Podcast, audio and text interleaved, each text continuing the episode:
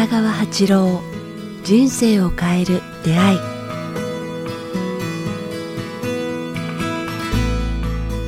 こんにちは早川洋平です。北川八郎人生を変える出会い。今日は第229回です。北川先生よろしくお願いします。よろしくお願いします。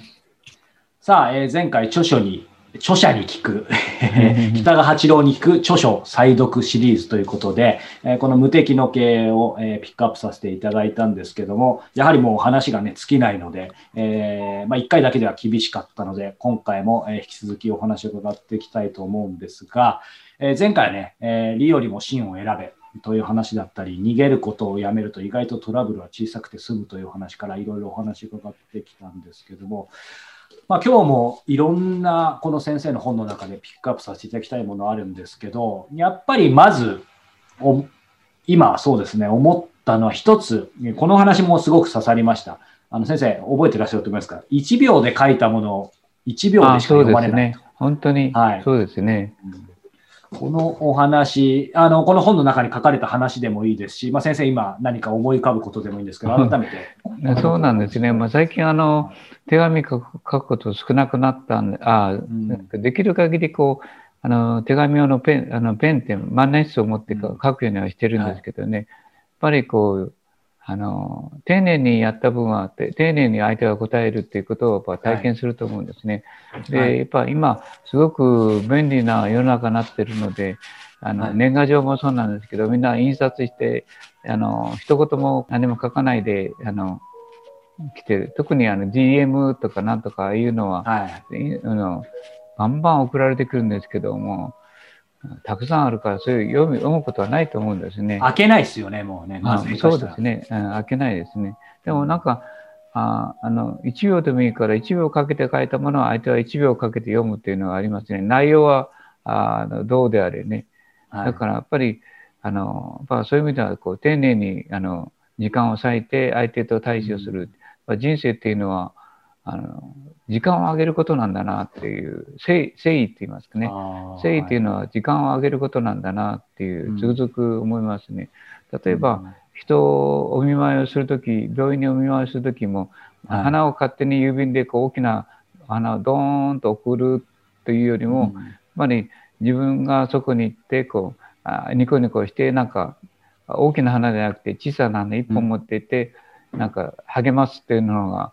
あの大事ですよね。やっぱそういう意味では、それはこう、1秒で書いたものじゃなくて、やっぱり10分なり20分なり人生を与えるということだから、うん、だから何が言いたいかって言ったら、人生っていうのは、自分の時間を人に与えると、人は同じ時間をくれるということなんですね。だから、こう、あの、印刷して、便利とあの合理にこう振り回されない。はい、たとえどんなに時間あの時代が進んだとしてもあのロボットの時代でハイテクでどうのこうの言っても、やはり人間にはその心って言いますかね、うん、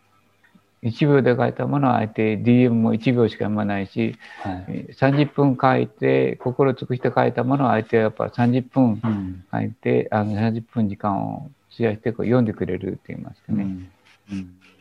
だからこのお話、はい。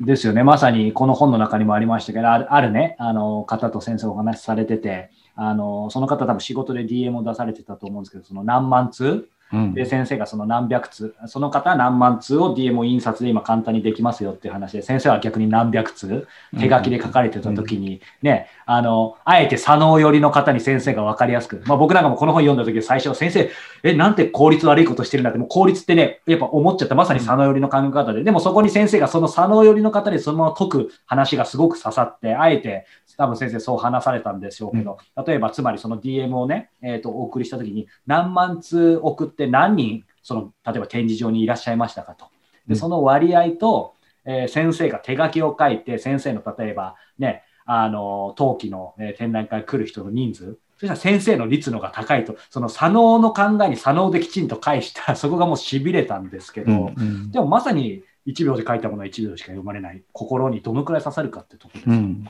だからこういつもやっぱちょっとでいいからありがとうとかあなたのおかげっていうのを1秒でいいから思うとそれは通じるんですよね。あありがとう、うんっていうんじゃなくて、ほんとちょっとだけ手を合わせて、はい、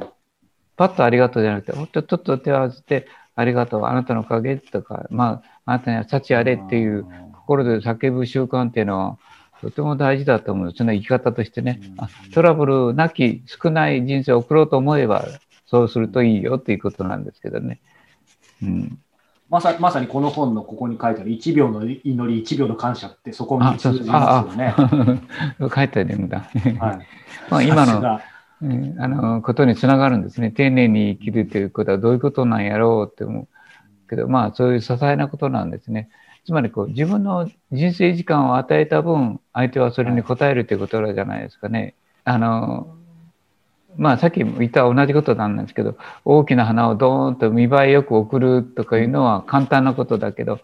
やっぱ自分の人生時間を割いて電車とか自動車を利用して相手の病院に見舞う方のがなんと人の心を打つことかと思うんですね。それはできないと思うんですね。みんな自分の時間をあのこう見栄えよく過ごそうと思うと思うんですけどもぱ人はみんなそう感じるんじゃないですかね。これ、そういう意味では、せっかくなんで、さらに発展版で伺いたいですけど、この本書いた時から少し今ね、世の中、まあ、本質は考えてますけど、状況が変わって、あの、やっぱり今まさにコロナ禍でなかなか僕らもそうですけど、リアルで会えないじゃないですか。で、先生が今お話、例えとして、例えば花をね、えっ、ー、と、単純に送るのよりも、やっぱりたった一輪でも直接会って渡すことに、その自分の時間を使う、まあ、命をある意味使うっていうことでお話しされたと思うんですけど、本質はあれですよね。まあ、もちろんリアルが大きいっていうのはあると思いますけど、今こういうご時世だからなかなか会えないじゃないですか。なので、例えば今日のお話も僕らこれオンラインでやってますけど、やっぱり究極的にはもちろんリアルで会えるのがベストですけど、そうじゃないとしても、極端な話をすれば、例えば LINE でメッセージを送るにしても、えー、インターネットでメールを送るにしても、うんやっぱりそこにどれだけのまさにこういう気持ち を乗せたかですよね。こう例えば逆に言うとどんなに極端な話ですけど、手書きで、えー、手紙を書いたとしても全然気持ちが入ってない。形だけで手紙書くよりも、えー、まあ、LINE だとしてもこういうオンラインの今日みたいな収録だとしてもやっぱりどれだけ、気持ちが入ってるから、ね、やっぱそこも大事ですかね。大事ですね、本当に。なんか、あの、どういう気持ちで書いてあるか、急いでるか、ゆっくりしてるか、LINE の一言の文字で分かりますもんね。なんか、聞く。ああ、これ急いでるな、なんか肩だけ荒れてるな、とかいうのと、はい、あの、あ本当にこう、なんか丁寧に相手のことを思ってるな、というのは、うん、少ない言葉の中に綺麗に見えてきますね。なんで出ちゃうんでしょうね。文字だけでも出ますよね。ね出ますよね。うん、本当になんか慌ててるなとか、あ、形だけだなとか、なんかもう儀礼だなとかいう感じのが出ますね。不思議なぐらいはよくわかるって言いますかね。だからやっぱ日頃から三角を切らないというか、斜め合理的に生きないというか、い。うのを、まあ、100%やりなさいとは言えませんけれども、できる限り三角を切らないっていうかね、こう斜め切りで生きていかないっていうか、あの、早急が急がないというか、ことをまあ、信号はきちんと守るとかいう生き方を練習していくことが大事だですね。やっぱ人生。うん、そんな車を追い抜かないでいいんじゃないかとかいうのはあると思うんですけど、まあ急ぐときは別にいてね、急がないのについついついついもうパパパパ行ってしまう人がいる。から。うん、だからその辺もこう、まあ練習だな、練習というか心のあれを取り戻す余裕っていうののことに、大事ということに気づく必要があるなと思いますね。うん、じゃあどうしたらいいかというとね、はい、まあ、うん、やっぱね、僕、あんま人間界を見つめないようにしなさいって言いたいですね。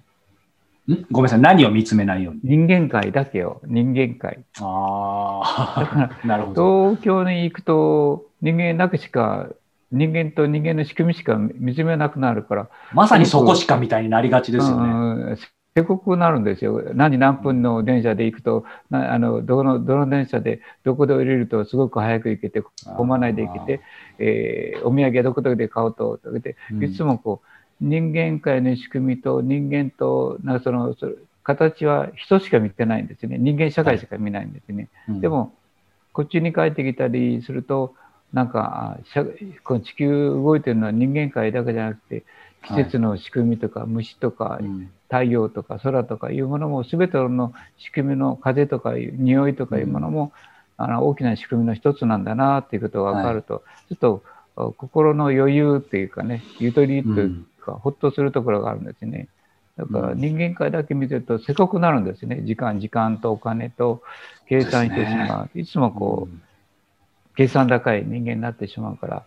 たまには僕みんなに言ったらこう、深い景色の中で深い呼吸をしろって言いますかね。あの深い呼吸法を身につける深い呼吸って言いますかね。うん。うん、だから東京で言えば八王子と言いますか、鎌倉と言いますか、ああいう海岸と言いますか、もしくは森に行って、うん、深い呼吸をするといいよっていうかね。はい。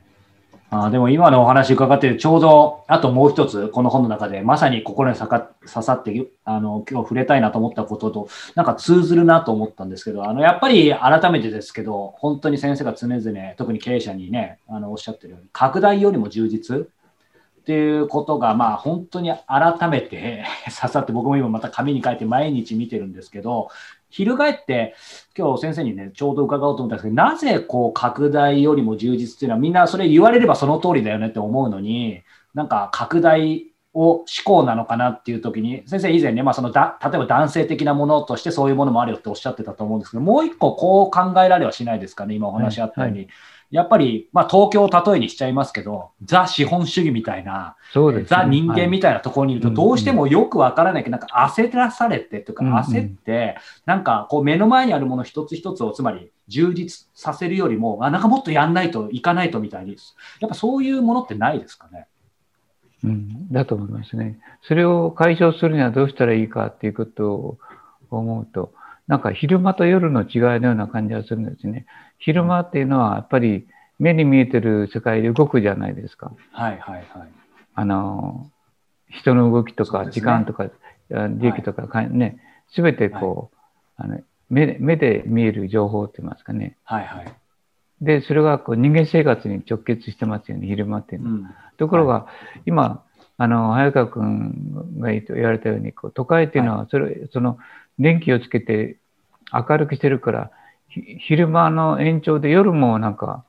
あの、人間の社会をずっと生きてしまってますよね。はい。ところがやっぱこっちに帰ってきて分かるのは、夜というのはこう天とつながる時間なんですね。一日一回宇宙とつながってる時間を神は作ってくれてるんですよね。夕方も今、今は6時か7時ですけど、から、もう夜の闇に包まれると、星と月がきれいに見えるんですね。宇宙とつながるんですよね。そこに人間社会見えないんですよね。電車も時間も会社も利益も。確かに。うん、だから僕が言いたいのは、一日、神様が作ってくれたら夜と昼があって、夜は寝るためとか遊ぶための時間ではなくて、宇宙とつながる時間なんだよって言いたいんですね。昼間は人間とつながっててもいいけれども、一日一回宇宙とつながると、なんとこう生き方とあの意識が変わることよっていうのを経験できると思うから、は